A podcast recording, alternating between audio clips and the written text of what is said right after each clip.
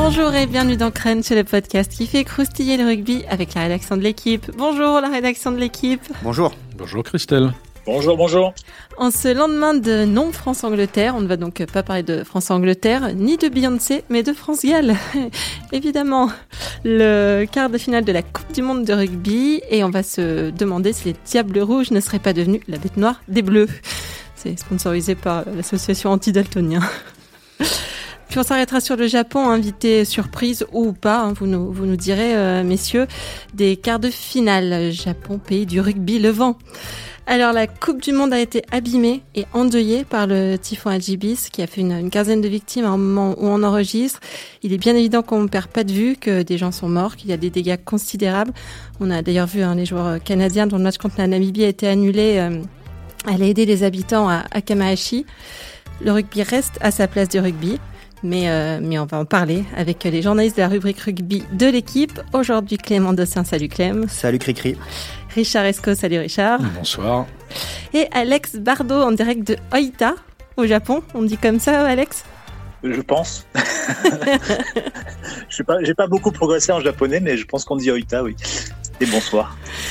Bonsoir. Alors, vous savez tout. Alors, c'est parti. Flexion liée jeu.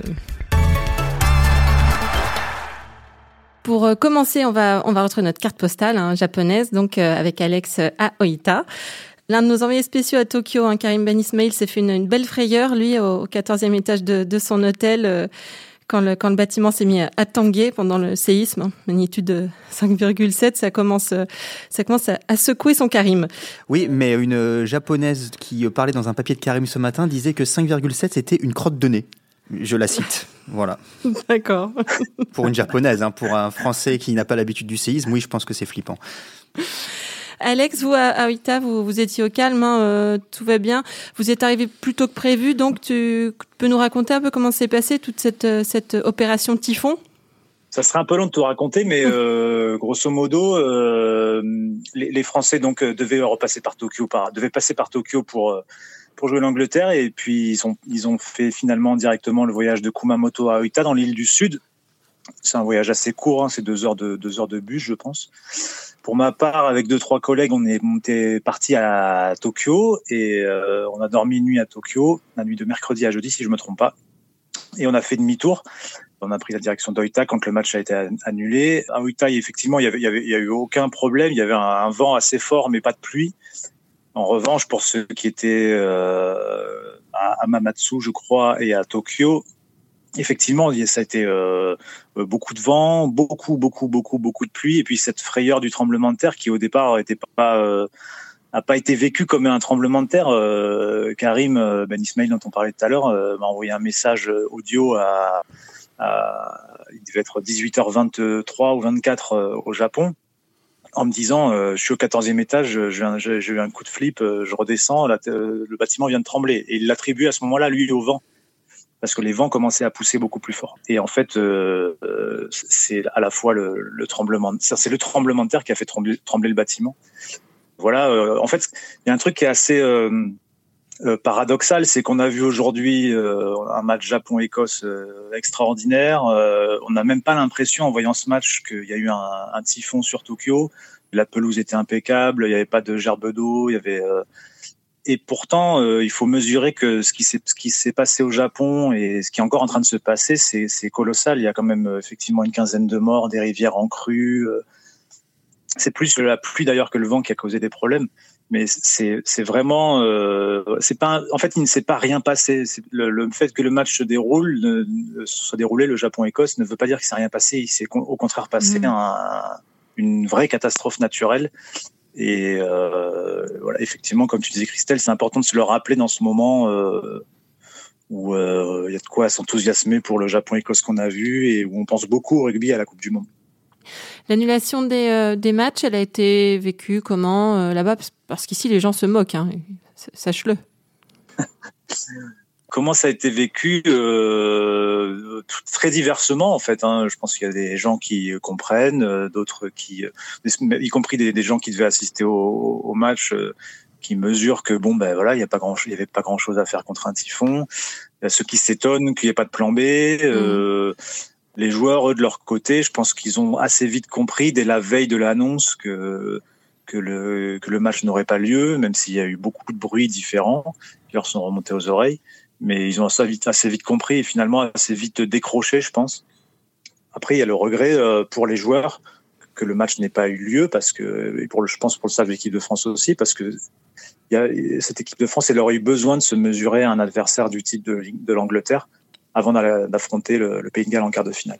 Je peux donner mon avis sur ces annulations ou vous vous en moquez? J'aime toujours avoir ton avis. On non, mais oui, oui, parce que ça, ça m'agace profondément. Je pose une question toute simple. Est-ce qu'on a joué au rugby samedi au Japon? Oui. Oui. Jour du typhon. On a joué au rugby au Japon. On a, il y a eu un Irlande-Samoa sur euh, Kyushu, sur l'île du Sud. Ce qui est la preuve que toutes les balivernes que nous a raconté World Rugby sont infondées. C'est-à-dire qu'il y avait possibilité ce jour-là de jouer au rugby au Japon. Alors évidemment pas à Tokyo ou à Yokohama comme c'était prévu pour le France-Angleterre, ça c'est une certitude, mais il était possible de délocaliser ces matchs. Seulement, ça n'a jamais visiblement euh, été anticipé et, euh, comme tu disais Alex, euh, étudié comme étant un possible plan B. Mais c'était possible. Il y avait des stades, il y, avait, il y a trois stades de la Coupe du Monde qui sont sur l'île du Sud. Alors évidemment, ça pose des questions, des problèmes logistiques. Mais les, par exemple, la France et l'Angleterre avaient déjà rallié, on ralliait dès jeudi, la France même, même avant, puisque la France n'est jamais montée à Tokyo, l'Angleterre dès jeudi était sur l'île du Sud. Évidemment, je pense que ça aurait été très compliqué de le faire avec des supporters, euh, parce que les stades n'ont pas tous la même capacité, on n'aurait pas pu euh, rapatrier tous les gens qui avaient des billets pour le France-Angleterre de Yokohama à Fukuoka, par exemple, c'est pas possible. Mais tant pis, il fallait jouer ce match, je pense, à huis clos dans un stade vide, mais il fallait le jouer quand même. cette Coupe du Monde, malheureusement, alors heureusement qu'il y a eu ce rayon de soleil aujourd'hui, mais elle restera comme la Coupe du Monde pendant laquelle trois matchs ne se sont pas joués. Quoi. Et World Rugby se couvre de ridicule. Se couvre de ridicule. Alors pour la petite histoire, quand Claude Haché a, présenté donc il y a quelques années de ça l'organisation de la Coupe du Monde au Japon, il avait bien prévenu les Anglais que c'était sur une période de typhon. De toute façon, il s'agit de taper sur Google typhon Japon et vous avez septembre, octobre, novembre. Donc il y avait, alors il leur a promis qu'il y avait des solutions de repli, sauf que d'après ce que je sais, elles n'ont jamais été posées sur la table. C'est-à-dire que sur un match annulé, personne ne savait où est-ce qu'on allait rejouer. Et je pense que sur les deux jours qui leur étaient impartis, ils n'ont pas voulu prendre ce risque-là. Ils, ont eu plus que deux jours, Richard, parce que bon, dès le lundi, on, parle d'une annulation de possible d'Irlande-Samoa parce qu'on n'est pas encore certain de la trajectoire du typhon. Dès le mardi, on commence à se dire que ça va frapper la région de Tokyo. Le mercredi, tu le sais, on passe toute la journée à essayer de recouper les infos pour savoir si le match va être maintenu ou annulé. Donc à partir de ce moment-là, à partir de mercredi, il reste encore jeudi, vendredi, samedi, il reste quasiment quatre jours, enfin trois jours pour euh, anticiper un plan B. Quoi. Alors après, ce qu'on, on ne sait pas tout non plus de ce qui s'est passé des tractations avec les équipes. On entend dire que certaines équipes n'ont pas, n'ont pas euh, voulu entendre parler d'une délocalisation ou d'un report. Pour Alors c'est pas la délocalisation, c'est, le report, hein, principalement. Mais peut-être la délocalisation aussi, j'en sais rien. Donc évidemment, il y a plein de choses, il y a plein de zones d'ombre qui sont peut-être qu'on apprendra des, des choses dans, dans, dans, un futur proche qui sont pas clairs. Mais, je le redis, ne pas avoir anticipé ça, avoir gravé dans le marbre, dans le règlement, en fait, c'est dès là-dessus, on aurait même dû réagir nous, avoir gravé dans, gravé dans le marbre, dans le règlement, que si un match ne se jouait pas, il se jouait pas, et c'était match nul, et basta. En soi, c'était déjà une erreur, quoi. Et franchement, aujourd'hui, les Italiens, ils ont gueulé, ils ont bien fait de gueuler. Enfin, je veux dire, c'est honteux, quoi. Paris C, il, a, il finit sa carrière, euh, peut-être, je sais pas s'il si, si, va rejouer des matchs internationaux. En tout cas, c'était son dernier match de Coupe du Monde face au All Black. Il l'a pas joué. On peut dire la même chose de Namibie-Canada. Il y a beaucoup de, joueurs amateurs dans ces équipes-là qui font des, des, sacrifices monstrueux pour aller jouer une Coupe du Monde au Japon. On les prive d'un match et, et d'une victoire. L'une des deux équipes aurait pu gagner et gagner un match en Coupe du Monde pour des gens comme ça, c'est incroyable. Bref, c'est franchement nul, quoi. Alex, la deuxième, euh, aucun mot ne me vient, donc je vais dire Schmurtz. Le deuxième Schmurtz euh, cette semaine, ça a été l'affaire Ramos. Euh, tu peux nous en parler un petit peu? Alors Thomas Ramos, il s'est donc blessé contre les États-Unis il y a dix jours. Si on rembobine un peu, deux trois jours après, il a quitté le Japon parce que le staff de l'équipe de France a considéré qu'il n'était pas, qu'il était blessé, une entorse à la cheville. Et nous, assez vite, on a eu, euh, ben, dès le lendemain, de, le, papier qu'on a écrit dans le journal le lendemain, les informations qu'on avait, c'était qu'il euh, y avait des gens qui disaient euh, que Thomas, des gens à l'intérieur du staff de l'équipe de France, qui avaient dit que Thomas Ramos, il pouvait être remis sur pied au bout de 3-4 jours, donc qu'il aurait pu être dispo, peut-être pas pour les Tonga, mais pour l'Angleterre. Ça fait beaucoup réagir en interne le staff d'équipe de France, que ce soit Jacques Brunel publiquement ou des gens du staff d'équipe de France qui nous ont reproché d'avoir écrit ça. Et bon, il n'y a, pas de triomphalisme à faire dans tout ça, mais en fait, ben, finalement, la, la réalité, c'est qu'effectivement, Thomas Ramos, il est rentré en France le dimanche euh, qui a suivi France-États-Unis. Le lundi, il allait voir son médecin. Le médecin lui a dit, le médecin du club, et le médecin lui a dit, bah, feu vert. Le mardi, il s'est entraîné et dimanche, euh, plutôt samedi, il a joué contre Castres. Ce qui veut dire qu'il aurait pu euh, prétendre à jouer le France-Angleterre si le France-Angleterre s'était disputé voyant ça, on voit depuis, euh, là, on constate depuis de, depuis euh, samedi que le, staff de l'équipe de France réagit en termes de communication. Il y a eu Serge Simon, il y a eu un tout petit peu Jean-Baptiste Elissal, et aujourd'hui euh, Jacques Brunel qui fait inhabituel parce qu'il n'était pas du tout attendu en conférence de presse aujourd'hui. C'est il est venu et il a pris la parole avant que la première question n'arrive pour dire qu'il voulait s'exprimer sur le Caramos et donc il s'est expliqué en disant que, euh, grosso modo, ce qu'on peut comprendre, c'est que le diagnostic qu'on leur donnait, c'était 10 jours, euh, peut-être un peu moins, peut-être un peu plus, et qu'ils ont voulu s'assurer, en fait, d'avoir un joueur disponible. Ça, c'est leur communication, mais factuellement, nous, on sait que à l'intérieur du staff d'équipe de France, il y a des gens qui ont dit que 3-4 jours pouvaient suffire. Donc, euh, leurs explications sont un, peu courtes de ce point de vue-là. Et voilà, ça laisse un joueur dans, une situation euh, un peu un peu triste quand même parce qu'il était euh, à la Coupe du Monde et on l'a renvoyé chez lui euh, alors qu'il était était possiblement apte à rejouer assez vite. Bon, il a, il, a, il a, gagné un match en se faisant plaisir hier contre Castres pour se consoler. Je sais pas, je sais pas s'il s'est fait plaisir parce qu'à la fin du match, il, il, pleurait, il était en larmes, il a rejoint sa fiancée qui était sur le bord de, la pelouse. Euh, il, a craqué complètement et le, staff de Toulouse n'a pas souhaité qu'il aille en conférence de presse de peur que ces mots dépassent sa pensée. Donc je pense qu'il y a peut-être euh, quelque chose d'un petit peu plus complexe que ça. De peur que ces mots ne dépassent pas sa pensée. Oui, aussi. je pense qu'il a vécu un, moment, euh, Thomas Ramos, c'est une grande déception. Euh, dans, le flot de cette Coupe du Monde, les choses passent, donc on oublie peut-être un peu, mais après, c'est des cas, chaque Coupe du Monde, euh, comme disait euh, Clément tout à l'heure sujet des annulations, c'est des, aventures humaines, des joueurs qui ont ce rêve-là, et puis bah, à un moment, ce, rêve-là, il lui est ôté, et, lui, de manière un peu abrupte et un peu incompréhensible.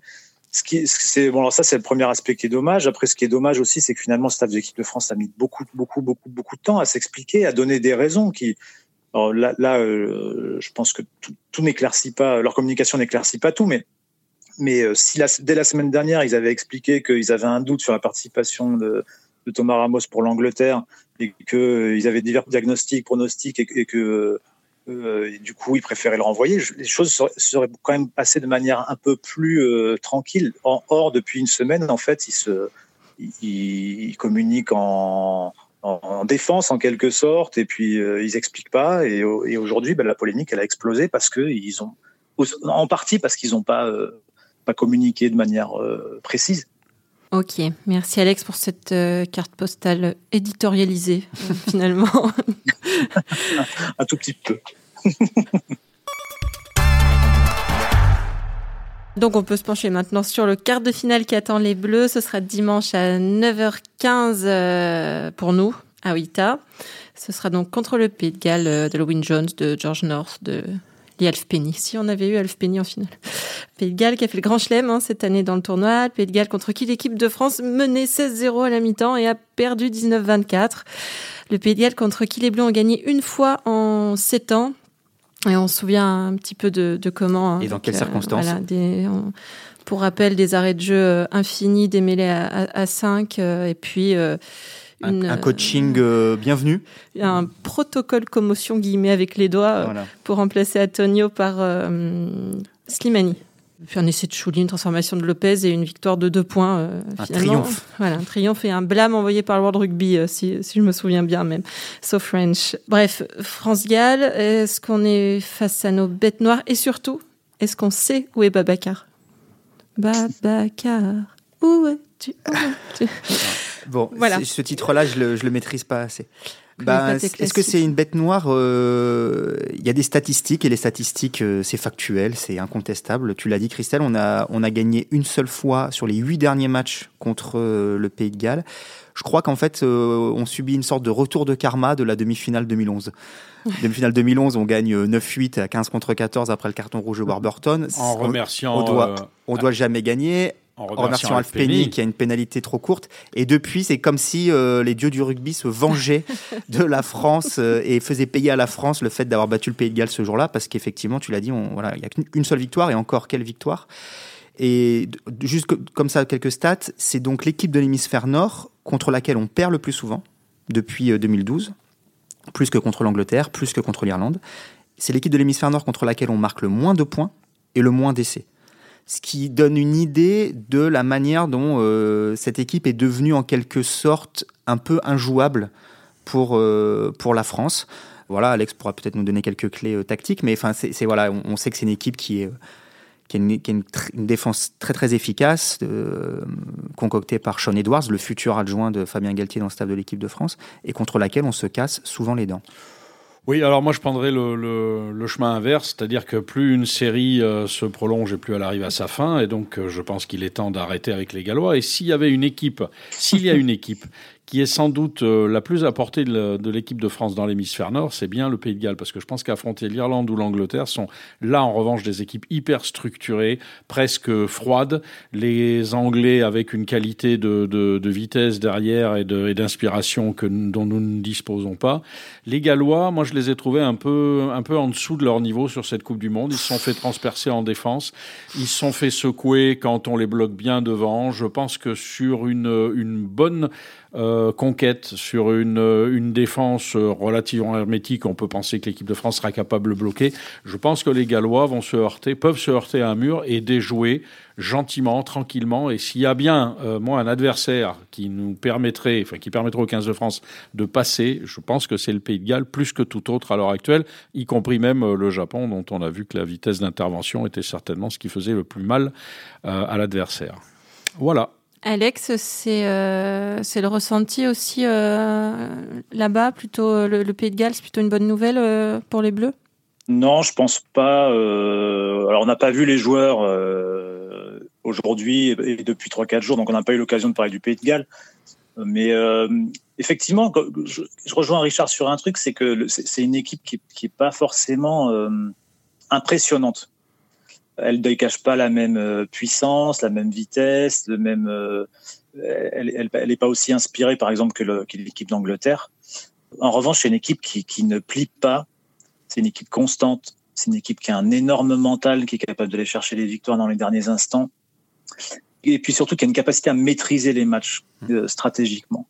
Et ça, c'est des éléments qui la rendent redoutable, pas spectaculaire. Elle est peut-être moins talentueuse que d'autres, mais ça la rend extrêmement redoutable et d'autant plus pour une équipe de France qui, elle, souffre d'une inconstance euh, pathologique. Cette équipe, elle n'arrive pas à tenir un match, elle n'arrive pas à, rester dans son plan, à l'appliquer, à ne pas en dévier. Et, euh, et, ça, face à cette équipe du Pays de Galles qui est euh, au contraire maîtresse de ses nerfs, maîtresse de, elle est confiante, elle est, elle applique son plan de jeu, ben, ça, peut, ça peut s'avérer euh, terrible. Et, peut-être qu'au au score, on ne verra que 5-6 points d'écart euh, ce week-end si le Pays de Galles gagne, hein, parce que moi, je, je, pense que tous les scénarios sont possibles et les Français peuvent se révéler euh, d'un coup sur ce match-là constant, et maître d'eux-mêmes, maître de leur jeu. Mais, mais ce que je voulais dire, c'est que le Pays de Galles, même sans mettre des raclés, est une équipe euh, impressionnante par justement par cette capacité à tenir les matchs et, à étouffer l'adversaire. Donc oui, peut-être que c'est pas l'Angleterre, peut-être que c'est pas euh, les All Blacks, mais euh, c'est une équipe redoutable et je pense aujourd'hui supérieure et bien supérieure à l'équipe de France. Toutes les relatives faiblesses qu'on a évoquées par rapport à, à cette équipe du Pays de Galles, son manque de génie et tout ça, sont en fait, je trouve, des forces dans le cas d'un match contre l'équipe de France. Je m'explique, je pense que c'est une équipe qui ne donne pas de prise, c'est une équipe qui rend peu de ballons, c'est une équipe qui maîtrise ce qu'elle fait. Nous, on a besoin, de, on a besoin de folie, on a besoin d'un match. Euh, je pense que les Anglais nous donnent davantage potentiellement de ballons de, contre à négocier. Euh, voilà, bon, de toute façon, on n'a pas à comparer Angleterre et Pays de Galles puisque c'est pas pas la question. Mais si on avait dû prendre l'Australie, je pense qu'on aurait eu davantage de chance, à mon avis, que face à cette équipe du Pays de Galles qui a quelque chose de très euh, espèce de rouleau compresseur très froid, très méthodique, qui du coup, comme le dit Alex, est, finalement tout le contraire de ce qu'est l'équipe de France aujourd'hui en termes de maîtrise collective notamment. Et du coup, ça moi, ça m'inquiète, euh, ça m'inquiète beaucoup parce qu'on a beau avoir euh, des punchers, des joueurs qui sont capables comme Dupont, comme Penaud, comme Vakatawa, Ficou, de, de casser les défenses si ça répond pas à un minimum d'organisation collective, je vois pas comment on va pouvoir euh, s'en sortir. Il y a une grosse inconnue quand même sur ce match. Je sais pas où il en est. C'est la présence ou pas de Bigard à l'ouverture, euh, qui a pris un, un chaos euh, terrible contre euh, les Fidji en milieu de semaine. Donc, va falloir voir comment il se, il se rétablit. Le remplaçant est très bon, c'est Pachel, mais le fait d'avoir les deux, on l'a vu contre l'Australie, d'avoir les deux potentiellement quasiment à une mi-temps une mi-temps chacun est une arme redoutable quoi. Et tu disais, Richard, quand même juste un truc. Tu dis, ils m'ont pas impressionné depuis le début de la Coupe du Monde. On n'a pas dû voir les mêmes matchs du Pays de Galles. Enfin, ce qu'ils ont fait contre l'Australie, c'était alors ils ont ils, ont souffert en fin de match, mais c'est euh, bah c'était quand même hyper impressionnant. Après, mais je sais pas si tu te souviens contre l'Australie en, fin de match, ils sont à deux doigts de perdre cette rencontre. Ils sont soumis sous pression pendant les 20 dernières minutes. Ils sont à deux doigts de laisser échapper un match. Ouais, mais ils le perdent pas. Et tu vois, ah oui non non mais attends, c'est souvent comme ça avec les Gallois. de toute façon, oui, mais si tu regardes bien, la clé ça sera une fois de plus le milieu de terrain. On sait où est-ce qu'ils attaquent. On connaît leur jeu par bloc. On sait qu'ils mettent des avants dans l'axe, qu'ils vont percuter. On, en mêlée, en mêlée c'est pas euh, leur point fort. Tu peux les bloquer là. Si tu, les, si tu leur ralentis leur sortie de balle, parce que c'est la clé de leur jeu, pour pouvoir enchaîner, enchaîner, enchaîner jusqu'à plus soif, c'est encore pire que l'Irlande, eh bien, tu les empêches de jouer. Et là, eux, ils n'ont pas dans leur jeu de plan B. Ils n'ont pas de solution de repli. C'est-à-dire qu'ils jouent jusqu'à ce que ça passe. Et quand ça passe pas, eh bien, ça fait comme avec l'Australie. Tu peux prendre une rafale, mais revenir et à la fin être en position de l'emporter. Moi, franchement, c'est l'adversaire qui m'impressionne le moins parce qu'il est monolithique, il est, stéréotypé. Il n'est pas impressionnant. Voilà. Je suis d'accord avec toi, il n'a il a pas ce côté, il n'a pas un côté flamboyant. Mais en fait, c'est en cela justement qu'il est impressionnant, je trouve. Et Alex, juste, j'insiste sur, et Alex saura de quoi je parle, quand on faisait les chroniques avec euh, Fabien Galtier, avant qu'il, euh, quand il était notre consultant, avant qu'il, euh, qu'il devienne l'adjoint de l'équipe de France. Ça lui a bien réussi. Hein. Il parlait, il parlait, il était toujours impressionné par le fait que les Gallois chassent les causes perdues, pour le citer. Et c'est vrai que c'est une équipe qui chasse toutes les causes perdues. C'est une équipe de chiens, quoi. C'est des, des, chiens de la casse, les Gallois. C'est-à-dire que s'il y a, s'il y a euh, un ballon euh, qui traîne quelque part, euh, vous pouvez être sûr que il y aura, vous aurez un, deux, trois Gallois qui vont, qui vont mettre la pression, qui seront là ils ont vraiment ce côté, ouais, il y a un, mental incroyable. Oui, mais on les connaît, on sait comment ils jouent, il n'y a, a, pas de surprise.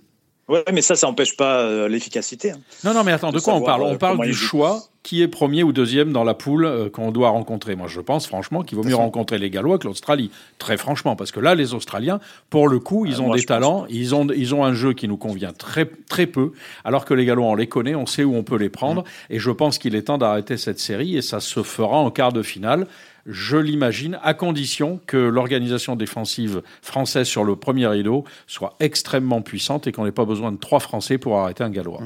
Vous nous donnez un petit pronostic, euh, les, les, les, garçons, avant de passer au deuxième thème? Ah ouais, moi il est tout trouvé. 19-12 pour les Gallois, puisque c'est le score moyen justement sur la série noire, et je pense que ça résume un peu, assez bien l'équilibre des forces aujourd'hui. Richard? 19-18 pour l'équipe de France.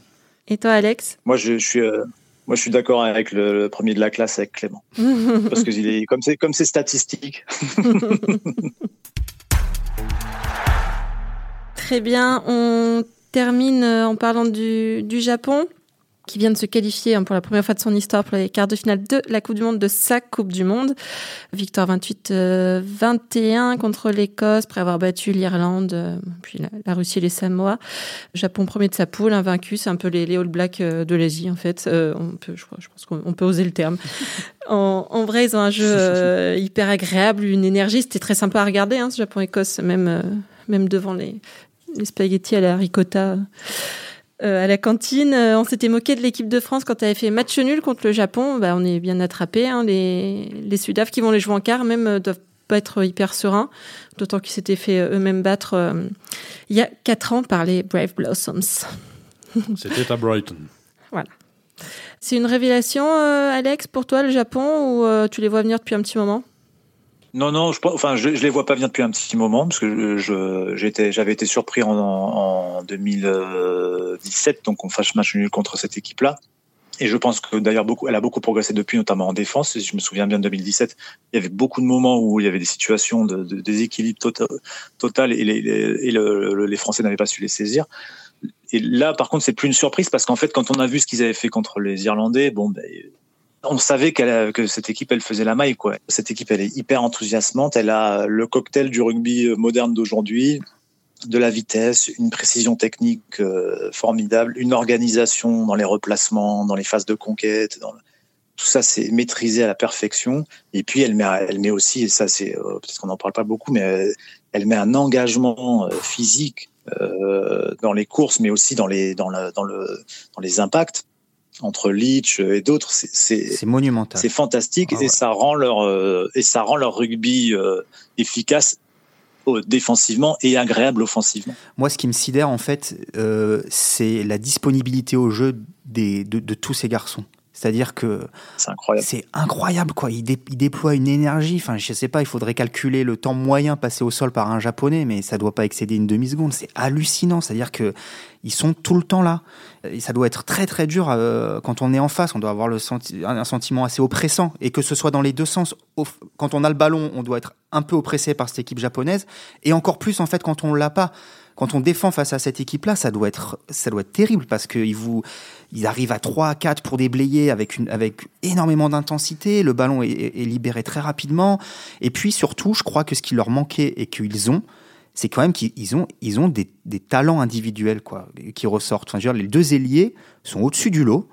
Euh, et, ça, pour moi, c'est la grosse surprise, en fait. C'est-à-dire qu'on on, a, on, voit ces mecs casser des plaquages. Je crois que ça, ça leur manquait avant. Leach, euh, Alex en a parlé, dégage une, une puissance au contact. Pourtant, il est, bon, il est, costaud, hein, mais il n'est pas euh, monumental, qui est impressionnante. Et en même temps, tout ce qu'on vient de dire là, c'est peut-être la faiblesse justement dans l'optique du quart de finale, parce qu'ils ont que six jours pour récupérer, donc il va falloir là, je suis quand même assez inquiet pour eux par rapport à, la débauche d'énergie qu'ils viennent de déployer.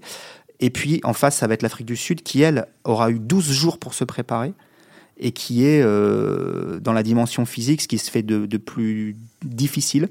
Donc voilà, c'est pour moi la grosse inconnue, mais euh, c'est franchement c'est réjouissant, c'est enthousiasmant, ça, ça prouve que, comme tu le disais Richard dans une vidéo, il faut pas faire 2 mètres et 120 kilos pour savoir bien jouer au rugby. Et euh, non, c'est top, c'est hyper agréable. Alors, le, le, progrès, alors c'est, un, je, je, souligne ta pertinence. Euh, Christelle, parce que j'ai quelques amis qui m'ont envoyé des SMS en me disant mais on voit jouer les, les All Blacks euh, pas en miniature, mais c'est une équipe All Blacks. C'est pas étonnant puisqu'ils ont un entraîneur, Jamie Joseph, qui est un ancien flanqueur All Blacks. Et cette règle qu'on appelle la règle des 3 P, Pace, Possession, Placement, c'est-à-dire le rythme, le repositionnement et la conservation du ballon, c'est quand même l'ADN des All Blacks depuis les années 60.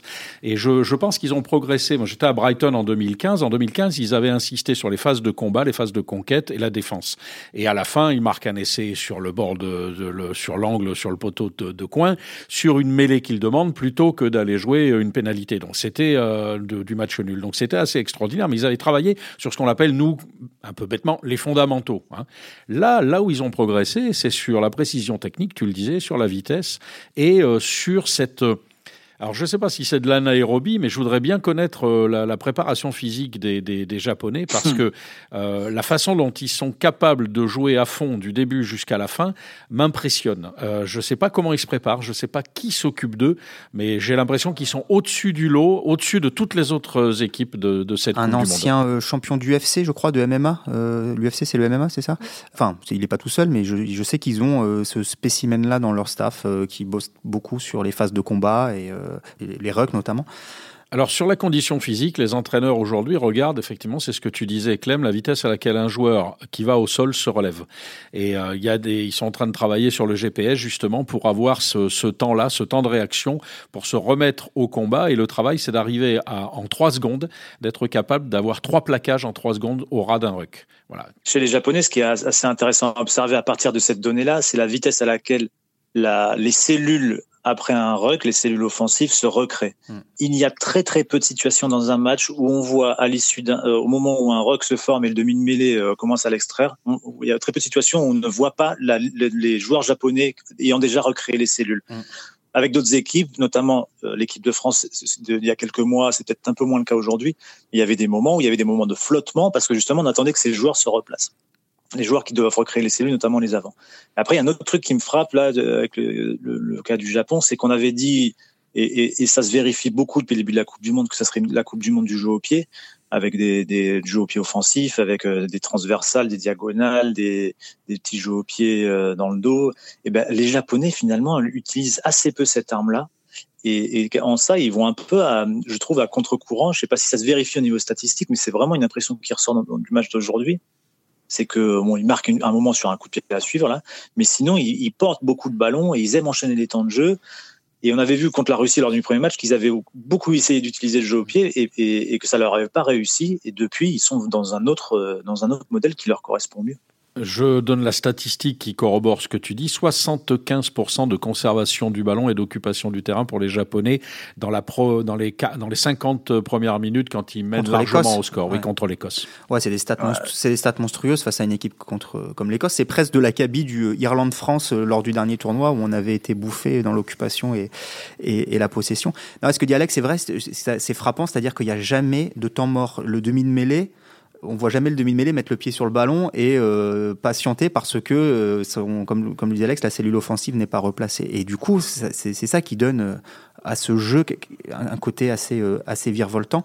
Et la maîtrise technique individuelle, on elle, est, illustrée notamment par le deuxième essai, là où il y a euh, quatre ou cinq offloads consécutifs. Donc, c'est-à-dire que ces, ces, joueurs sont aussi capables de, de gagner leur collision et, et, de jouer dans le dos de la défense adverse avec euh, habileté. Je sais pas, j'ai pas les stats, je sais pas, ils ont fait très peu d'en avant, alors que c'est quand même la marque de fabrique de ce mondial, c'est le mondial de la maladresse, et, et, eux, ils en ont fait très très peu sur ce match-là. Donc euh, avec des passes à une main qui plus est. Oui, oui, oui, enfin, avec des, vraiment des gestes de classe, quoi. Donc c'est et, leur capacité à se replacer en permanence aussi, c'est c'est intéressant parce que en fait, ça pèse sur les défenses dans le sens où plus il y a des joueurs replacés, plus il y a de solutions offensives pour le porteur du ballon. Et on voit qu'il y a chaque fois qu'un joueur a le ballon, on sent qu'autour de lui, il y a une animation, des mouvements, des courses contraires, avec euh, des, que ce soit les avant, autant des avant les trois quarts. En plus, ils sont tous capables à un moment d'utiliser la, fin de comment dire, de bien lire la situation et de l'utiliser. Je pense à Stallone qui, qui joue presque comme un deuxième meneur de jeu. Parfois, il, est là, alors qu'un talonneur plutôt c'est un joueur qui, est quand même dans une, idée de combat et d'affrontement, lui, il se place souvent en premier attaquant avec des cellules autour de lui. Et il est capable d'utiliser, et on sent à travers son attitude, qu'il est capable d'utiliser toutes les, toutes les formes de jeu, aussi bien de garder le ballon que de faire une passe courte, longue.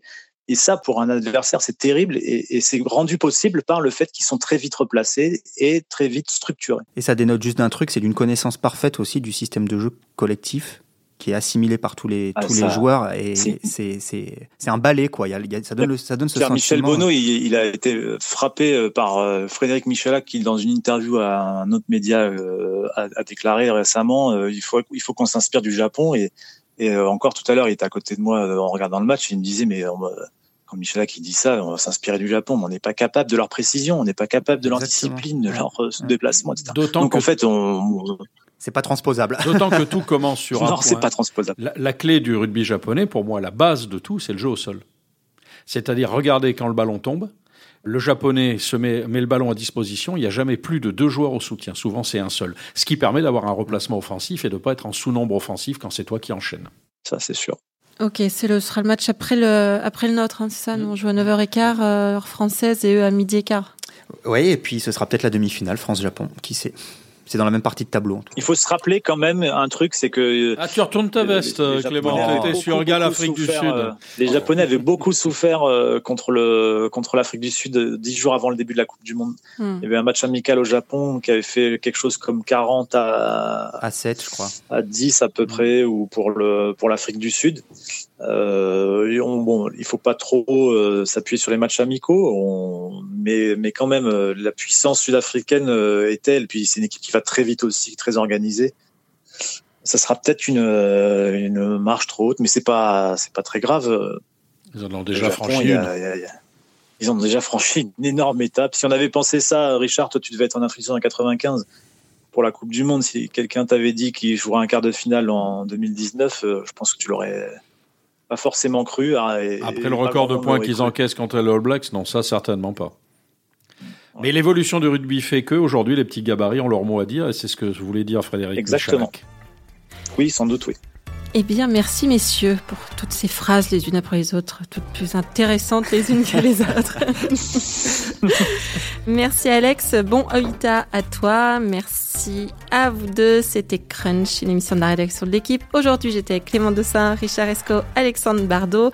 Merci à Roland Richard à la technique, à l'édition. Retrouvez-nous tous les lundis sur l'équipe.fr. Apple Podcast, SoundCloud, n'hésitez pas à réagir. Laissez des commentaires, mettez-nous des étoiles. À la semaine prochaine.